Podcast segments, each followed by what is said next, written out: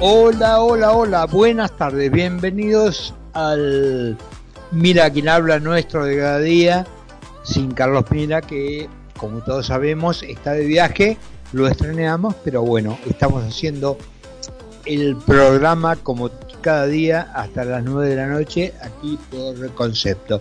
Un día medio, hoy tuvimos un sol bastante intenso en la tarde, hubo momentos del día en que la cosa no era tan diáfano el cielo, sino que estaba medio grisecito, un vientito a última hora, pero estamos con 16 grados de temperatura, que es este, bastante agradable mm, para la época.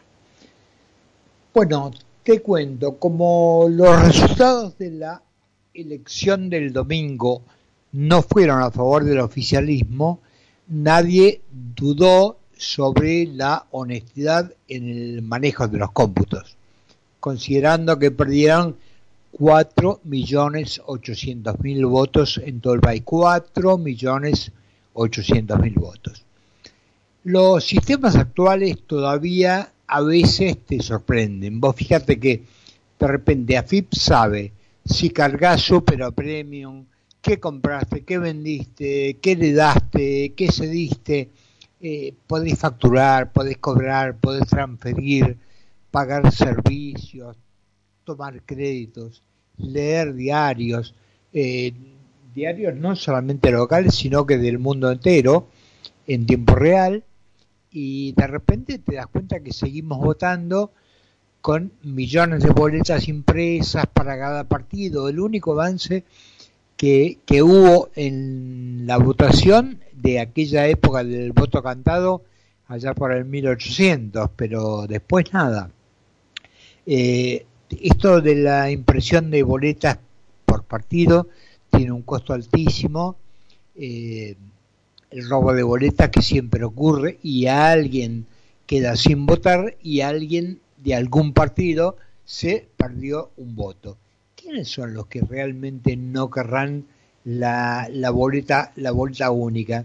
Eh, te, cuento, es un sistema que es extraordinario, que funciona, que es confiable, no hay ningún problema, pero acá evidentemente hay otros manejos que presumen y que mejor es seguir como veníamos. No cambiamos nada porque no olvidemos que a la hora de las elecciones y a la hora de la votación tenés el voto a cadena, tenés toda esa historia vergonzante, ¿no? Que tenemos los argentinos.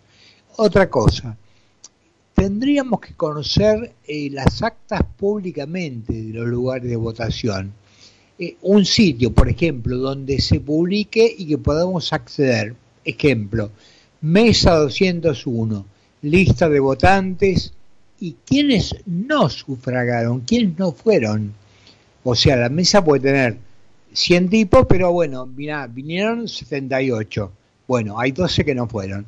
Y esto lo digo porque habría que crear una forma de saber eh, quiénes votaron y quiénes no.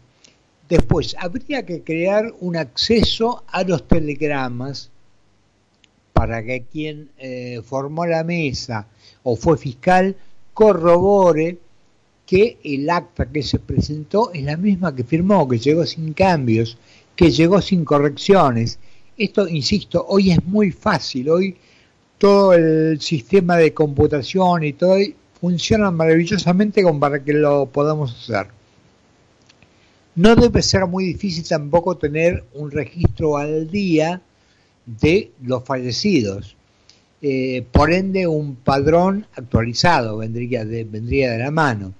Hay quienes fallecieron hace años y siguen votando, como lo escuchás, siguen votando, lo vimos. Eh, que un familiar pueda controlar, pueda ver el padrón, pueda ver la mesa y decir, no, no, un momento, ¿cómo está figurando acá mi padre que murió hace cinco años? Este, y después, en lo otro que te digo, cuando lo veo, bueno, si figura en el padrón porque no se actualizaron y figura como ausente, fenómeno. Ahora, si figura que votó, la cosa está, está complicada.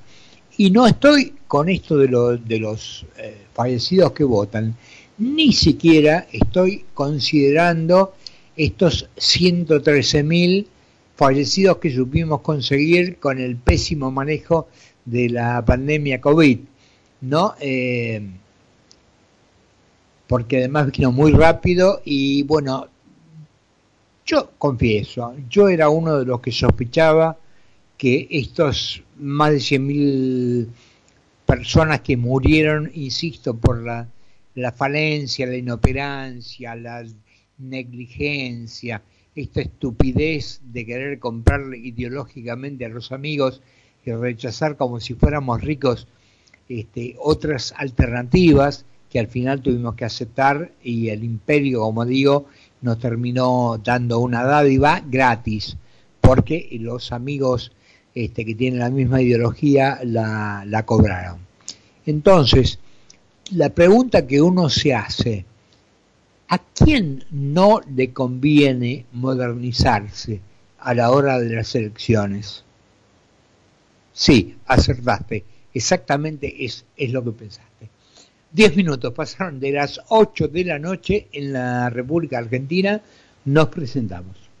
Seguí con nosotros en Mira quién habla. Mira quién habla. Mira quién habla. Mira quién habla.